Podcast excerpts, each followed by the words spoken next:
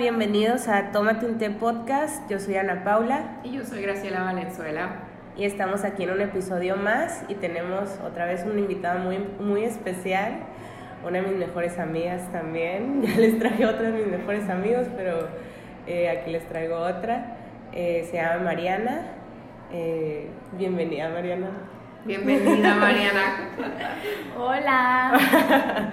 bueno, primero quiero agradecer la invitación por participar en el programa y me siento muy halagada de ser parte de este proyecto que me consta que está hecho con mucho amor y dedicación. Ay, muchas gracias. Eh, mi nombre es Mariana Cervantes, soy nutrióloga egresada de la Universidad La Salle Noroeste. Soy originaria de Los Mochis, eh, ahí es donde vivo en este momento y tengo un diplomado en trastornos de la conducta alimentaria. Eh, me pueden encontrar en Instagram, en mi, en mi cuenta que se llama nutrióloga.marianacervantes. Mm, y pues ya. Bueno, la presencia de Mariana el día de hoy es porque vamos a tratar un tema muy importante con ella, sobre la comida. ¿Qué relación tienes con la comida? las emociones y aparte cómo cocinas. O sea, queremos saber, Mariana, y pues la verdad que va a estar muy interesante la plática. ¿Qué nos puedes decir acerca de cuando uno cocina, de los animales, de lo que estábamos platicando ahorita antes de empezar a grabar? Estábamos diciendo que la comida tiene mucho que ver con la vibración y la energía, pues muchas veces nomás decimos, ah, está sano esto o así, pero no sabemos que cuando estás comiendo o estás cocinando le pones una intención y eso también te afecta a ti, pues porque somos seres que vibran y pues también en tu pues salud, pues, ¿no? Eh, no sé qué nos quieras decir de la salud. Bueno, primero, eh, antes de, de, empezar ya de lleno con el tema, me gustaría decirles un poquito la definición de qué es salud según la Organización Mundial de la Salud. Eh, para tener un poquito más claro cómo vamos a abordar el tema. Eh, la salud es un estado de completo bienestar, tanto físico como mental y social. No solo es la ausencia de enfermedad. Entonces de ahí pues partimos con la primera que es lo físico. Sí, muchas personas eh, pensamos que la salud nada más se refleja en el físico. Eh, ya no tengo, no tengo cáncer, no tengo eh, hipertiroidismo, no tengo anemia, no tengo algo visible, algo, una enfermedad cruel y ya estoy saludable. Entonces, no, esto va más allá de solo lo que se ve por fuera o lo que puede hacer un diagnóstico un médico, ¿sí? Va mental y social también. Tienes que estar en bienestar con tu medio ambiente, con las personas que te rodean, con la naturaleza. Todo eso también significa estar, estar saludable. Es donde entramos nosotros, ¿no? Los yogis que trabajas de adentro hacia afuera, todo lo que transmites. Y se me hace muy interesante que lo tomes en cuenta toda esta definición porque muchas veces lo que pensamos es que estar sano es no tener enfermedad, pero no tomamos en cuenta que eso nomás es como que algo físico, que tiene que ver todas las emociones, el ambiente social y ahí viene donde entra lo, pues lo espiritual, ¿no? Que es lo que nos ayuda a regular como que todo es el estado de entre mente y espíritu, pues. Y como dices, eh, de hecho, o sea, la salud viene de adentro, o sea, desde de, donde tú sientes, de donde tú piensas. Si tú estás bien contigo mismo, eh, vas a estar bien con el medio ambiente, con tu pareja, con tu hermana, con tu mamá, con tu papá. Entonces, todo, pues, una frase muy trillada, ¿no? Que, o sea, como estás por dentro, se refleja por fuera. Y una parte que es muy importante, pues, en este camino hacia el bienestar, ¿no? es pues la nutrición, o sea, qué, qué nos estamos llevando a nuestro cuerpo, de qué nos estamos nutriendo. Oye, Oye, Mariana, eh, yo te quería preguntar algo sobre el dicho ese. Ahorita que tocaste un dicho, me acordé, se me vino a la mente. Hay un dicho que dice: panza llena, corazón contento. ¿Qué Pues mira, ahí ya es un tema mucho más extenso. Eh, como yo lo estudiaba en el, en el, diplomado este que les digo que tomé, eh, cuando tú sientes hambre, muchas veces no sabemos distinguir entre hambre física y hambre emocional. Ese es el problema principal que nos lleva a comer en exceso o a comer por razones equivocadas que no son un hambre física. Viene de ahí, pues, o sea, lo de panza llena, corazón contento. Sí, em, el, el hambre es como una, una señal que tu cuerpo te manda de decirte que algo te hace falta. Eh, yo lo comentaba en unos talleres que daba, es muy común que, por ejemplo, el café. A mí me gusta mucho el café y me encanta tomármelo en la mañana eh, después de desayunar. ¿Qué significa el café en mi vida? Es como un vínculo emocional. Ajá, es un, placer. un placer. ¿Y por qué es un placer? Bueno, puede que yo me acostumbré a tomar esto rodeada de mi familia, que teníamos plática después de desayunar, tomando café, o por ejemplo, llegan muchas eh, pacientes conmigo, es que me encanta el chocolate y siempre a las 3 de la tarde se me antoja un chocolate. Entonces yo les digo, ¿y qué significa el chocolate en tu vida? O sea, ¿qué, qué te trae? ¿Qué recuerdos? Y muchas veces, bueno, es que cuando yo estaba chiquita en casa de mi abuela, siempre a esa hora había chocolate. Entonces les digo, entonces, ¿qué te está tratando de decir tu cuerpo? ¿Qué es lo que necesitas? No quiere el chocolate. Ajá, no quieres el chocolate, quieres el cariño, la atención, la emoción que sentías en esa época de tu vida. Entonces hay algo ahí que tú no has logrado resolver o que simplemente tienes necesidad de eso. Entonces es ahí cuando yo les, les digo que no debemos de dejarnos llevar, hasta cuenta, siento hambre, ya, quiero ir a comer algo.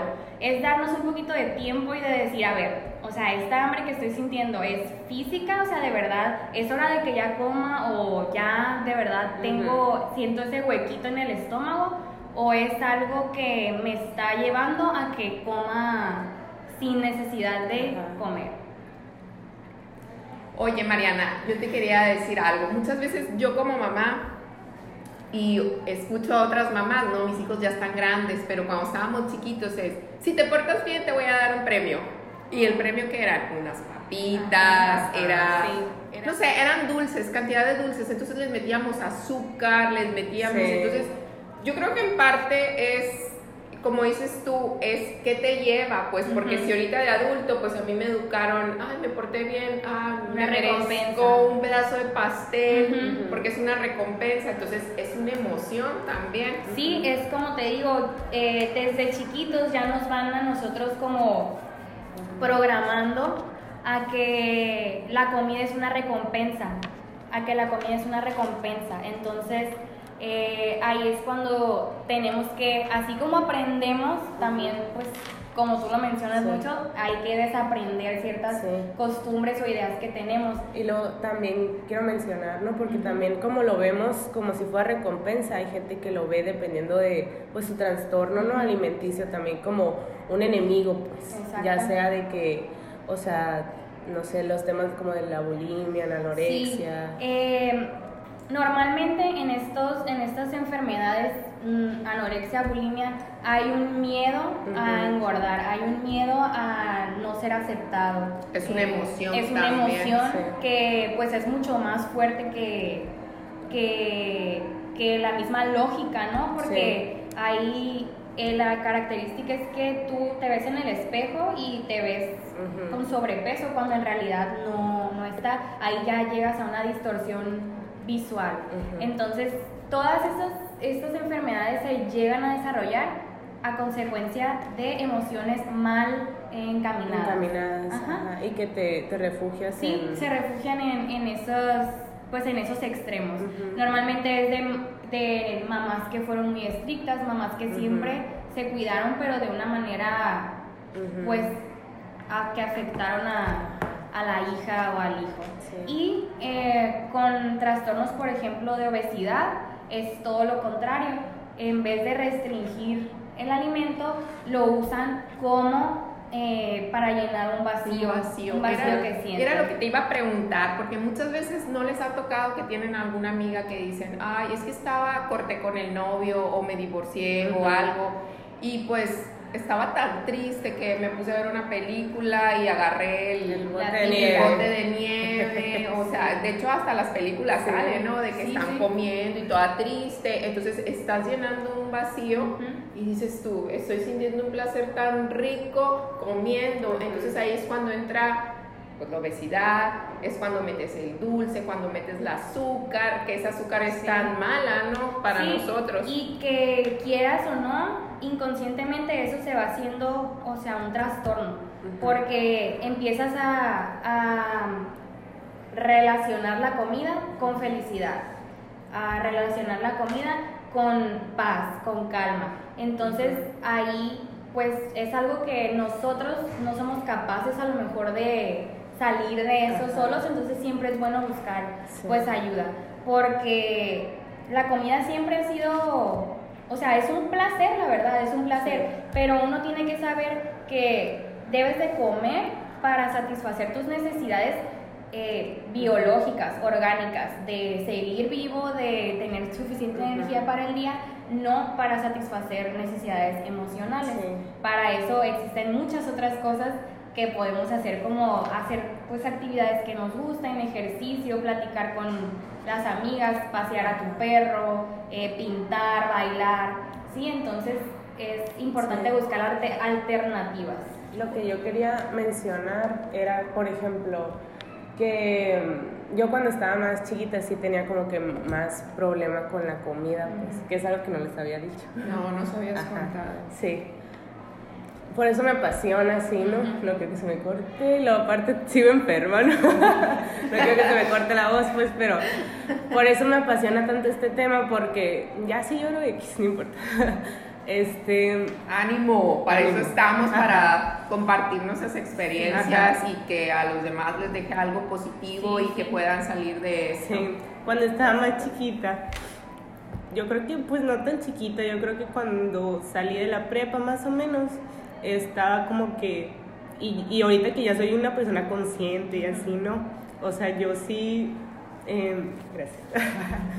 ahorita que soy una persona consciente, logro identificar por qué lo hice, pues salí de la prepa y no, como que tuve mucho conflicto muy largo. ¿no? emocional y así, ¿no? Entonces como que lo que yo, eran cosas que yo no podía cambiar de mi ambiente y en donde me refugié fue de que en la comida, pues, pero de mala manera porque, o sea, como que lo que yo buscaba era aceptación, pues, aceptación de que, de hasta de mí misma, pues, porque realmente, gracias a Dios, siempre he tenido un ambiente muy bueno a mi alrededor, ¿no? pero como que yo no podía cambiar realmente las situaciones de mi vida, decía, no sé, voy a cambiar físicamente, me voy a ver bien, voy a ir al gimnasio y eso, y como que empecé a cambiar y ya me veía mejor porque realmente como que nunca tuve una buena relación con la comida hasta ese entonces que aprendí que a comer y cosas así, ¿no? Iba yo creo que empezando la universidad. Y, y en eso, este, pues mm, empiezo a hacer ejercicio y claro que como bien y eso y se empieza a notar, entonces la gente que, ay, que bien te ves, que no sé qué, y yo que, ay, pues sí, de que como que te, te anima, pues, ¿no? Y me acuerdo que todo estaba bien, ¿no? Comía bien, iba a hacer ejercicio, me sentía bien, aparte nunca había hecho tanto ejercicio, las endorfinas y lo que sea, ¿no? Y me veía bien y llegó diciembre y diciembre es un, la época fatal para la gente Fatal, fatal. de, de los trastornos alimenticios, pues sí, pues yo no Para sabía los ni... nutriólogos también. Ajá, porque nadie va. Literal. Y entonces llega diciembre y pues llegan todos mis amigos, que sales a comer y así, yo me salgo de mi rutina y como ahorita no que estoy enferma, me, o sea, me empieza a dar en mi cabeza que voy a engordar esto. Es que empieza, es cuando yo pienso que es el autocontrol, ¿no? Ajá, que te quieres sí, controlar exacto, en todo. exacto. Y muchas veces tenemos que aprender a soltar Ajá. y a identificar qué es la emoción, de dónde viene, ¿De dónde? por qué. O Pero sea, pues estaba chiquita, yo no sabía ni qué rollo. No tenías pues. ese nivel de No, conciencia. te- no tenía el nivel de conciencia que tengo en este momento, pues. Entonces, de que empezó así como que duré como yo creo, y no le dije a nadie más que como a dos amigos, así, ¿no? A nadie. De hecho, hasta a mi mamá se lo conté, yo creo que hace bien poquito, como, hace dos meses o algo así, ¿no? Tía, si nos oyes. Te quiero mucho.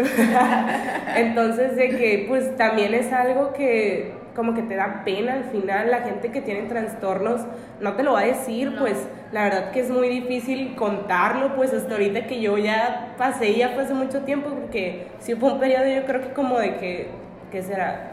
Como de año y medio, pues, que sí me dio, es más, yo creo que antes de que te conociera en el intercambio, tipo el intercambio estaba bien yo. Ya, o recuperada. sea, recuperada, pero sí duré como año y medio, vomitaba así, o sea, sí si no estaba de que en mi, en mi línea de que dije, pues claro que me gusta salir, iba por el dogo con mi amiga, pero llegué a mi casa con la culpa y vomitaba porque no estaba en mi control, pues.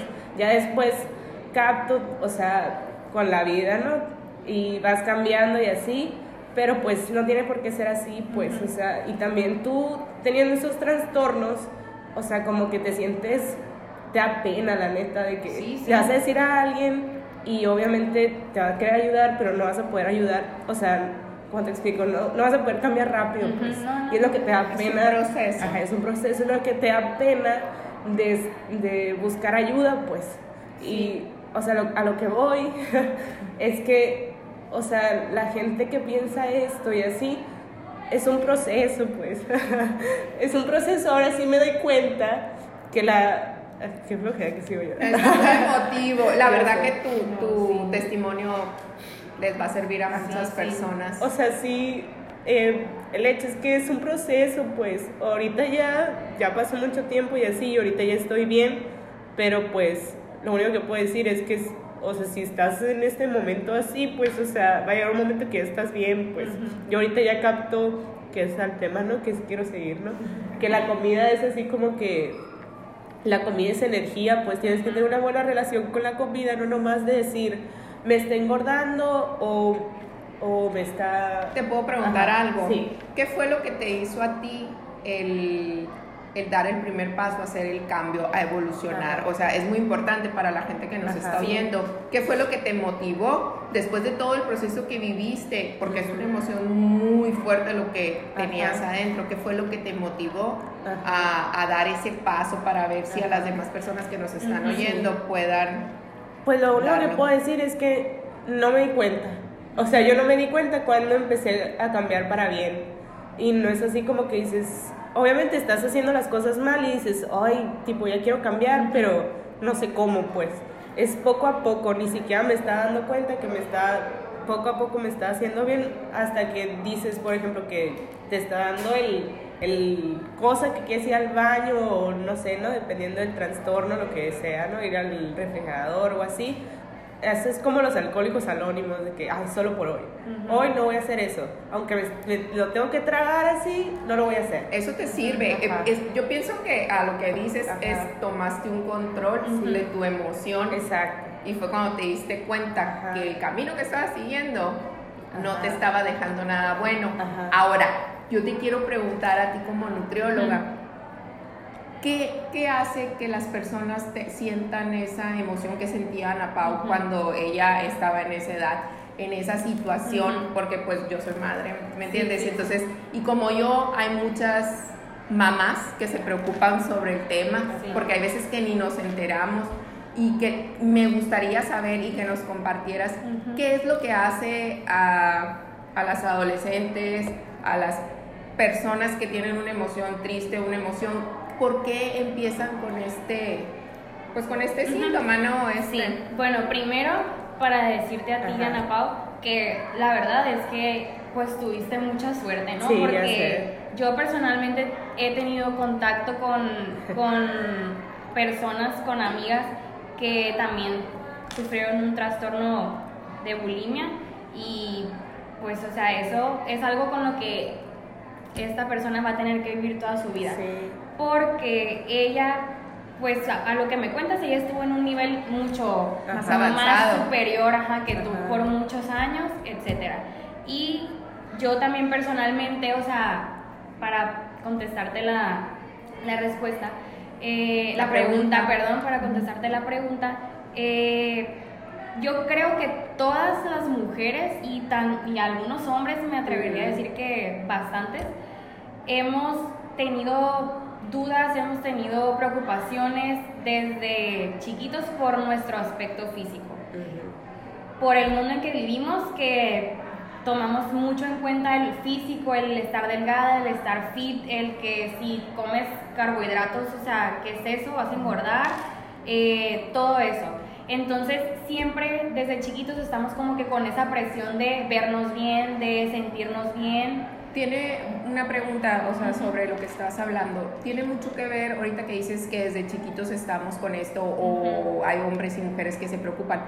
¿Tú, ¿Tú piensas que viene de la familia, de la crianza que da la mamá o se deriva de las amigas o son ambas? Mira, para, una persona, para que una persona desarrolle un trastorno de la conducta alimentaria hay varios factores. Eh, desde el núcleo familiar, desde que la mamá o el papá pueden ser muy controladores, muy eh, hostigadores, eh, de, esos, de esas mamás que, por ejemplo, son muy de ir al gimnasio, de estar a dieta, y desde chiquitas a las niñas las, les inculcan estar a dieta, o sea, no tanto tener una alimentación saludable, sino estar a dieta. Eh, desde ahí empieza. También eh, hay personas que somos más, más vulnerables a padecer un trastorno de la conducta alimentaria por ser personas controladoras, personas con baja autoestima, personas que han sufrido a lo mejor algún tipo de bullying en, en la infancia, eh, personas que a lo mejor tuvieron algún abuso en algún momento de su vida. Entonces son muchos factores que pueden... Eh, que se derivan que, que pueden hacer que se desarrolle un trastorno. Ahora, yo digo que sería eh, como que en resumen el control y aparte como la aceptación. Sí, yo te, te quería ahorita decir cuando estabas contando eh, tu testimonio, las personas que tienen un trastorno de la conducta alimentaria, normalmente su motor o lo que las hace seguir con eso es porque, haz de cuenta, ellas son un círculo, ¿no? Ajá. Y todo su alrededor no lo pueden controlar son cosas que ellas no pueden controlar. Entonces, ¿qué es lo único que puedes controlar tú? ¿Qué comes? ¿Cuánto ejercicio haces? ¿Sí? O sea, entonces ellas se sienten en un, en un lugar seguro controlando lo que ellas ingieren, cuándo, cómo, dónde, todo. Entonces, ahorita que decías tú que te diste cuenta porque empezaste a controlar tus emociones, eso pudo haber sido como que el el parteaguas. El, de que tú dijiste, bueno, y como te digo, o sea, porque tú eres una persona con un nivel de conciencia alto, porque hay personas que no pueden llegar a ese punto solas y tú lo hiciste sola. Entonces tú dijiste, tú dijiste, o sea, ¿sabes qué? Esto no está bien, no me estoy sintiendo bien, todo lo que haya pasado por tu mente y tomaste la decisión de empezar a controlar tus emociones y de dejar pues eso atrás, ¿no? Entonces, que claro que paréntesis esto sí es, a, ver, pásame un que traigo llena de mocos. o sea, claro que yo digo que estas enfermedades incluso son como cosas que que se te quedan en la mente. Sí, no, Yo te puedo decir la verdad que estoy como que son cosas con las que vives. No te puedo de. Hecho, de hecho, o sea, nunca científicamente. Se nunca se van a curar. Yo todavía los tengo, pero sé identificarlos y decirle, ah, no te voy a hacer caso, nunca ya va, pues, pero siempre existen en la mente. Lo padre es algo que tienes que aprender a vivir y que como te digo, o sea, yo estoy segura que el 99% no, es real, es real.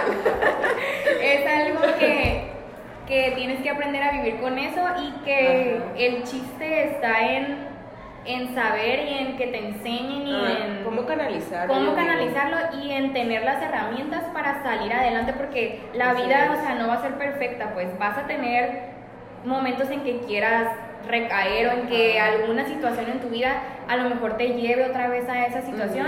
El chiste es que tú sepas y estés conscientemente de que tienes las herramientas para sobrellevarlo. Entonces es un viaje, pues, que vas a vivir. Oye, Mariana, yo te quería preguntar, ¿cómo a la gente que nos escucha, cómo les puedes decir, porque muchas veces ahí, no, no sé si han oído la gula, ¿cómo ¿cómo saber si, si realmente tienes hambre? O sea, ¿cómo decir, ay, tengo hambre, voy a comer? O, o que la importancia también de comer a, sus horas. O sea, háblanos de eso, platícanos. Bueno, eh, primero yo creo que la mayoría de las, de, de las personas, por lo menos los mexicanos, toda nuestra vida hemos comido de más. Hemos tenido problemas con comer de más y no estamos conscientes de eso. Porque, ¿quién no ha dicho, ay, me dio el mal del puerco? Yo. Ay, eh, después de comer, después de comer me tuve que desabrochar el pantalón. O para dar el botonazo. Sí, el botonazo. o me voy a dormir porque me dio un chorro de sueño después de comer. Todas esas son señales de que comiste de más. Entonces, eh, hay cuatro razones para, para resumir por las que comemos de más, ¿no? La primera es la desconexión con el cuerpo.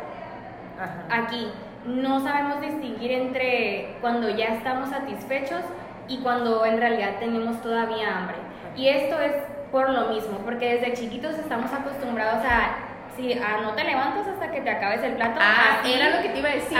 Muchas veces las mamás tenemos la culpa porque no comiste, cómetelo todo. Y hasta que te comas todo te levantas de la mesa. Exacto. O sea, es un error. Es, algo cultural, pues es algo que ya traemos. Y entonces esa es una, una razón, ¿no? Que no, no nos conocemos lo suficientemente o no nos sabemos escuchar como para decir, ok, yo ya sé que con dos tortillas con 60 gramos de carne y con tanto de verdura, yo ya estoy satisfecha y voy a tener energía suficiente hasta mi próxima comida. Hace falta ahí el conocimiento, ¿no? Otra, otra razón es el, pues, la falta de placer, ya sea cualquier tipo de placer. ¿Sí? Si yo no me estoy dando tiempo para mí, para disfrutarme, para ser feliz, lo único que voy a tomar como placer es cuando como. La tercera son los hábitos inadecuados que pues vienen desde que nacemos, que pues comer tortillas de más, comer arroz de más, comer pollo, carne de más, todo lo que es en exceso, que por ejemplo el postre, todo lo que venimos desde nuestra casa que nos han enseñado, ¿no? O comer eh, comidas procesadas, comer eh, en la calle, todo eso que pues obviamente nos hace comer demás, que no está mal, o sea, yo siempre digo del balance y, tener como que un equilibrio, pero, o pues sea, normalmente lo, lo, exageramos, pues. Y el último, pues son las creencias, que esto viene pues desde todas las creencias mexicanas y, y culturales que traemos en ya nosotros arraigados pues en nuestras raíces porque vienen de generaciones en generaciones, ¿no? Yo, Mariana, te quería preguntar, tú que eres nutrióloga y que atiendes a mucha gente, quería saber qué tan importante es la emoción en las dietas. ¿Qué hay de cierto cuando dicen, eh, si estás haciendo una dieta y dices mm, que empiezas, no voy a adelgazar, aunque haga dieta, o sea, qué tan importante es la emoción de la persona cuando llega tu paciente, cuando llega y te dice, pero es que me siento así, me, eh, todos me hacen bullying, todo esto. Entonces, mucha gente lo toma que dicen, ay, se está autocastigando. O sea, ¿qué nos puedes decir de eso? Sí, mira, esto es un tema que yo creo que nos causa un poco de frustración a, los nutriólogos porque nosotros pues recibimos al paciente y nosotros siempre estamos en la mejor disposición para que ellos nosotros somos como sus facilitadores, o sea, somos su guía de enseñarlos a comer, pero en realidad, pues el logro o el, o la, el fracaso es de ellos. Entonces, si, un, si una persona llega contigo a consulta y como dices, llega ya apático, llega con, es que me vengo con la nutrióloga, pero porque me mandó el doctor, porque tengo que bajar tantos kilos, porque me tienen que operar, porque me tienen que operar, o porque me salió la glucosa altísima, y esto, o sea, esa no es una razón para que tú vayas con el nutriólogo. Es un motivo, pero la razón se la tienes que dar tú. ¿Sí me explico? o sea, ok, el doctor ya me dijo que estoy bien fregado de la glucosa, de los triglicéridos, del colesterol.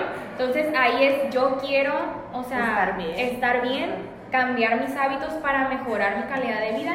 Entonces ahí sí llegas y vas con toda la disposición, con todas las ganas y ahí es cuando funciona. Y o no, sea, también- ahí es cuando funciona porque Sí. tú lo quieres y porque nosotros también tenemos la responsabilidad de decirles que no es un camino recto, o sea, Ajá, no es lineal, es. no, no va a ser perfecto, Ajá. o sea, va a tener recaídas y no por eso quiere decir que ya se va a dar por vencido, sino que al contrario, para que agarre más fuerzas de más de más este darle más esfuerzo, echarle más ganas. Que hay de cierto cuando te comes algo y que te lo comes con culpa.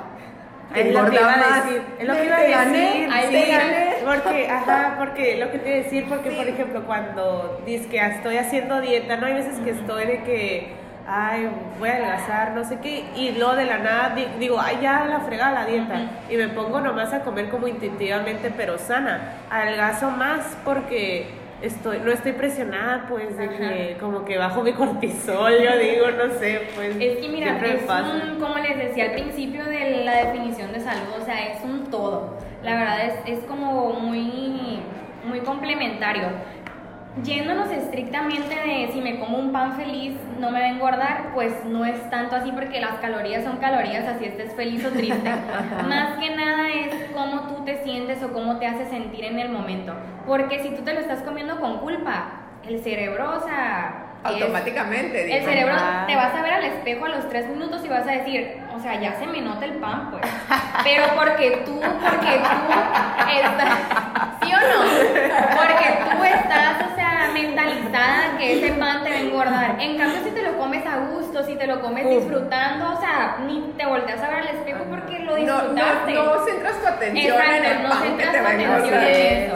Entonces, más que nada es eso, pues es la sensación Ajá, yo iba a tocar el tema también ahorita que estamos viendo por ahí, ¿no? Eh, eh, un poquito más centrado como que el- en lo de la energía que tiene que ver con la alimentación, Sí. pues, ¿no? ¿Qué nos puedes decir de eso? Sí, Tengo dinos, mis notas re- aquí. Oye, Mariana, resúmenos porque yo también tengo otra cosa que preguntarte y ya llevamos mucho. Bueno, Ana Pa, ahorita que mencionas Sí, sí. Eh, pues ya habíamos platicado un poquito. Ajá. Tú eres la que me introduce en todas esas cosas de vibraciones, que yo estoy fascinada. Qué bueno que Eh, sean más nutriólogos los que entren a esto de Ajá. Sí, la, la verdad es que sí, o sea, por ella es porque empecé a investigar esas cosas, ¿no? Y te digo, eso era un tema nuevo para mí, lo de las vibraciones de los alimentos, y me puse a investigar. Y la verdad, yo no soy de la idea de que te tengas que clavar tanto en un en una idea. Y yo no puedo recomendar lo mismo a ti o a Chelita o a fulanita. Ajá. O sea, es de verdad, el trabajo como nutriólogo es muy Muy subjetivo. Además es muy subjetivo porque a cada paciente lo tienes que tratar diferente, o sea, Sí. es algo completamente individualizado. Entonces yo leía que, por ejemplo, las vibraciones bajas vienen de alimentos como la carne, el pollo, el pescado, todo producto derivado de la vaca, lácteos, huevos, queso, en- y que según Ajá. las investigaciones, pues al comer tú eso estás introduciendo a tu cuerpo vibraciones pues del animal muerto. Entonces eh, ahí es cuando pues se supone que contaminas tu, tu vibración, tu cuerpo. Y los alimentos con vibración alta pues son más que nada hortalizas, vegetales, frutas, eh, cosas pues vivas, ¿no? Ajá. Eh, creo que también los granos, todo, Sí, todo lo que viene de la todo lo que tierra. viene de la tierra. Entonces, eh, cada quien, yo pienso que va a seguir su modelo, su estilo de vida que mejor le, le convenga o que mejor le parezca. Porque yo, por ejemplo, como de todo. O sea, como carne, como pollo, pescado. eh, me encanta el queso, o sea, yo no podría dejar el queso. Pero yo siento que lo que como y como lo como me cae súper bien. pues. O sea, yo soy feliz con lo que como y no tengo ningún efecto adverso en mi cuerpo. Porque como decías ahorita, o sea, tiene mucho que ver la manera en que tú, pues, Le pones la Le intención. pones la intención, ajá. Yo, por ejemplo, ahorita que tocas el tema de que los alimentos, las vibraciones bajas, yo en un tiempo era vegana, no comía nada derivado a los animales, pero empecé a sentirme mal, mal. Mi piel se hizo flácida, mi cabello se me empezó a caer y tomaba vitaminas. Entonces, ¿qué hice? Eh, eh, empecé a subir de peso y mi cuerpo no era feliz, no me sentía feliz con ese tipo de alimentación. Entonces, lo que hacía yo, porque sí tengo conciencia por los animales, y entonces lo único que hacía, ¿sabes qué? Muchas gracias por este pedazo de carne que me voy a comer al animalito que, que, lo, que lo sacrificaron para yo poder comer bien. Entonces, mi metabolismo cambió, cambió para bien Aparte, em, me empecé a sentir mejor. Mi piel, soy blanca, estaba amarilla, naranja, ¿sabes cómo me cambió? O sea, mi pelo me empezó a salir otra vez bien. O sea, detallitos así.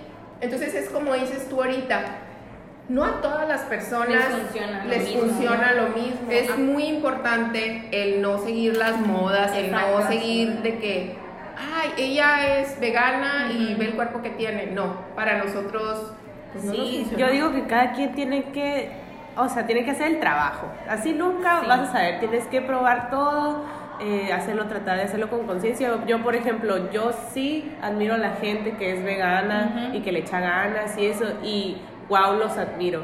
Y ojalá yo algún día sí quisiera probar ese estilo de vida, pues, pero también estoy consciente que si no me funciona, no me voy a estar martirizando de que, ay, no. Yo creo que los alimentos que te hagan sentir bien, que te, hagan, eh, que te hagan sentir bien, que te hagan feliz. Ahorita que dices, quiero preguntarte algo. Ya para terminar, sí, ya para terminar y para tu anotación. Yo, a mí me entró mucha ansiedad cuando yo dejé de fumar. Yo pesaba 46 kilos, de 46 kilos subí a 15 kilos y fue un descontrol total porque me sentía gorda. O sea, gorda, pero la gente no me veía gorda, yo me veía, eras que gorda, pero no, y aparte no me sentía a gusto, pues entonces fue cuando empecé también con lo de lo vegano, cuando empecé a hacer cambios, el, y después caí en conciencia, yo misma, mí misma, sin ayuda de nadie, eh, dije, bueno, ¿qué estás haciendo diferente? ¿Qué es lo que está pasando? Estás dejando de fumar, pero ¿qué es lo que te ocasiona esto? Es una ansiedad. Yo quiero que nos des un tip para, bueno, yo ya lo pasé, gracias a Dios, pero para las personas que sufren de ansiedad, ¿cómo lo pueden calmar? Que de esas de que abres el refrigerador y a todos nos pasa, ¿eh? Que abres el refrigerador y ahora qué como. Ajá. O sea, ¿no? Bien, bueno, eh, como tú lo decías, tu ansiedad fue después de dejar de fumar, ¿verdad? Sí. Ok. Normalmente la ansiedad o también el aburrimiento, porque muchas veces me dicen, ay, es que tengo ansiedad y esto. No es ansiedad, es más que nada aburrimiento, ¿no? Depende la persona y depende el motivo. Mm, cuando tenemos pacientes con ansiedad, o sea, diagnosticada la ansiedad, yo lo que les recomiendo es ver con un psicólogo, porque la ansiedad no es ansiedad de comer, o sea, la ansiedad viene por un problema. Pero viene el problema de la mente. Sí, la ansiedad es tu cuerpo sacudiéndote y diciéndote, hey, o algo sea, está algo está mal, algo me estás ignorando aquí, hay algún problema, hay algo que te está causando, pues algo que no está bien, pues en tu cuerpo, ¿sí?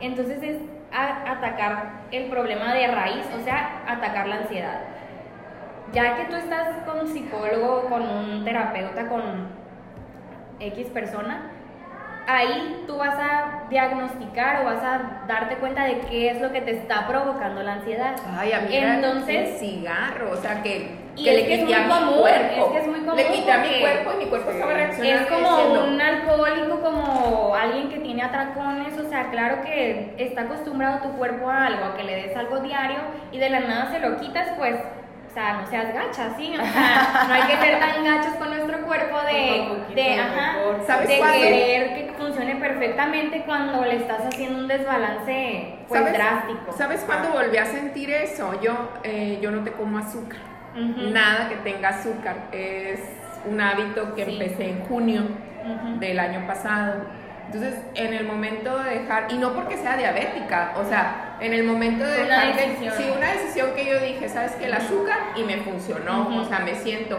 pero era en los primeros días, era como decía, ¡Ah! un pastel, un pastel, un pan, un pan. Porque lo prohibido se vuelve tentador. Sí, entonces, yo decía, pero porque quiero comer y que me hace tanto daño, ¿me entiendes? Entonces era mi ansiedad, fue cuando volví a sentir eso. Pero ahorita tengo la fuerza de voluntad, me siento bien a gusto, haces un... Porque ya hiciste el hábito. El hábito, exactamente. Entonces, como te digo, o sea, a personas que nos escuchen, yo eso es lo que les recomiendo. Si sientes ansiedad y no sabes por qué es, ve con algún profesional que te ayude a trabajar eso y mientras estás trabajándolo, pues como les digo, no va a ser algo de un mes, o sea, es algo de años, es un proceso.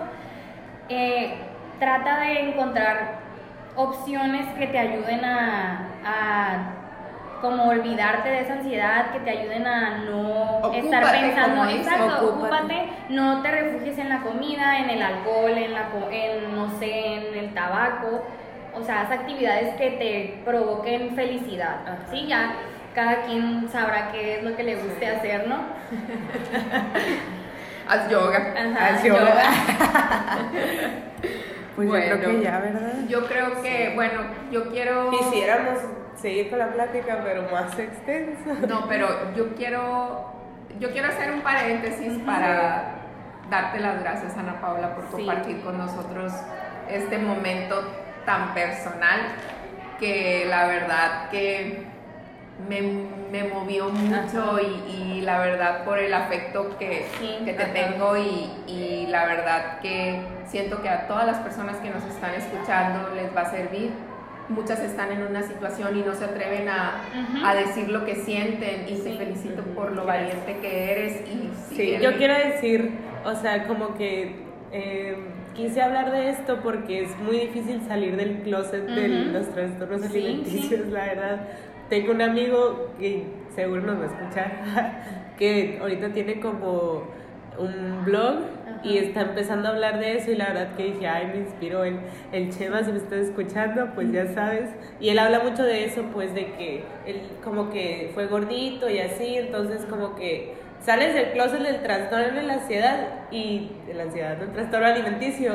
Y, también de la ansiedad. Y de la ansiedad también, ajá. Y la gente ya se da cuenta, ay, no soy la única, ¿sabes? Como de que... Y es como te digo, o sea, de verdad, yo estoy segura de que la mayoría hemos pasado por eso. o sea, y todos tenemos problemas diferentes. Hay, hay diferentes niveles y hay diferentes situaciones, pero todos hemos, yo creo que pasado por algún momento así, o sea, en diferentes a lo mejor dimensiones, pero como te digo, o sea, eres y fuiste muy valiente porque, te lo digo porque yo conozco casos, pues, o sea, he tratado muchos casos y no es tan fácil salir de ahí, o sea, tienes que sentirte orgullosa de eso. Oye, Ana Pau, y sobre todo que tu plática, tu caso va a inspirar a muchos a los que nos están escuchando. Y la verdad que también te quiero dar gracias a ti, Mariana, por permitirme conocerte y por estar con nosotras en este proyecto y queremos que sigas con nosotros visitándonos, aunque estés en Mochis, vayas, vengas. Eh, queremos que compartas más. Eh, también quiero pues darte las gracias por los tips que nos diste, por la plática. Queremos que nos dejes tus redes sociales para que la gente en cualquier momento si quiera comunicar contigo, quiera hablar sobre el tema más extenso o quiera una consulta o quiera algo, pues que no duden en llamarte, ¿no? Más que una profesional que tiene una especialidad en trastornos. Entonces, pues nos va a dar sus redes. Pues muchas gracias a ustedes, la verdad. Desde el momento en que la Napau me, me mandó mensaje, yo Sí, le dije, o sea, sí, ni la pensé. bueno. Porque me encanta todo lo que hace ella y pues ahorita ustedes dos juntas. Gracias. O sea, encantada. Y siempre había yo pensado de que, ay, yo quiero salir en un podcast. Y, pues ya ves todo lo que piensas. Sí, lo atrae, de verdad que sí. Sí, lo atrae. Y pues, o sea, nada, agradecerles por darme también oportunidad de aparecer en este espacio. Y pues antes de, de despedirnos, eh, quiero pues dejarles como un consejo a, a nuestros eh, Las personas que no sé cómo se No, a las personas que están oyendo el podcast. Ajá, el podcast. Eh, para todas las edades, se sí, para todas.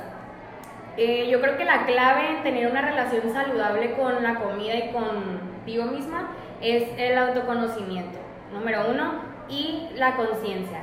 Hay muchísima información en todos lados, en mi Facebook, Instagram, Twitter, Internet, en todas partes, en la tele, en los programas. Y es muy fácil como dejarnos llevar por, como decías, modas, mitos, em, cosas que, ah, la vecina lo está haciendo, eh, yo también lo voy a hacer y me va a funcionar, y no te funciona y te frustras. Entonces el autoconocimiento es súper importante para saber lo que en verdad tu cuerpo te está pidiendo, lo que necesitas, lo que puedes y lo que no puedes hacer, como comentabas ahorita de si ser vegano, vegetariano, eh, omnívoro, lo que sea. Entonces yo los invito a que pues se den la oportunidad de conocerse y una vez que sepan qué es lo que en verdad los hace felices y lo que los hace sentir bien, pues va a ser mucho más fácil tener esta relación Con la consciente ajá, con la comida. Y Que sean eh, seguros de sí mismos, sí, ¿verdad? Sí, o sea, ahí está la clave para tener una relación saludable con las emociones, la comida, etcétera. Y no hagan caso cuando les digan gordas o les digan que flacas o parejas anoréxicas, porque yo estaba muy flaca y me decían, ay, es anoréxica. No, no es cierto. No, Todo no es lo que nos dicen es un reflejo de, De ellos, ellos. Es. mismos, sí, que vean de quién viene y de dónde viene. Sí. Entonces, eh, pues los invito a que si tienen alguna duda o algún comentario, quieren alguna consulta o más información, pues sin, sin pena me busquen en mis redes sociales. Es en Instagram, es nutrióloga Mariana Cervantes. Eh, ahí los, los espero que me sigan y que me manden mensajes directos. Estamos Eh, seguros de que te van a seguir Sí. todos. Ojalá. Y estoy a sus órdenes ahí Muchas para gracias, gracias, Mariana, Mariana. por y estar aquí. espero estar aquí otra vez eh, Claro. con algún tema parecido.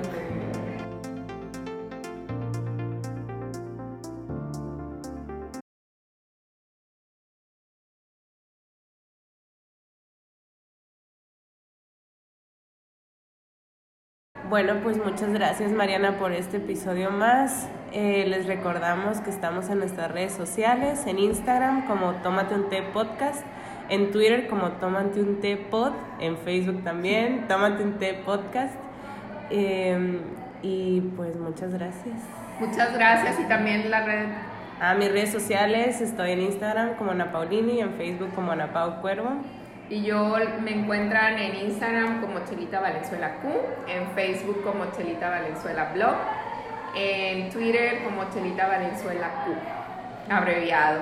Y pues para finalizar este, este episodio, yo quería dejarles con una frase. ¿Han oído hablar del oponopono? Bueno, entonces yo los invito a que cada vez que se sientan con ansiedad, con alguna emoción, con algo eh, que les esté trastornando su mente, repitan estas cuatro palabras que son muy fácil. Lo siento, perdóname, te quiero, gracias. Hasta luego. Gracias.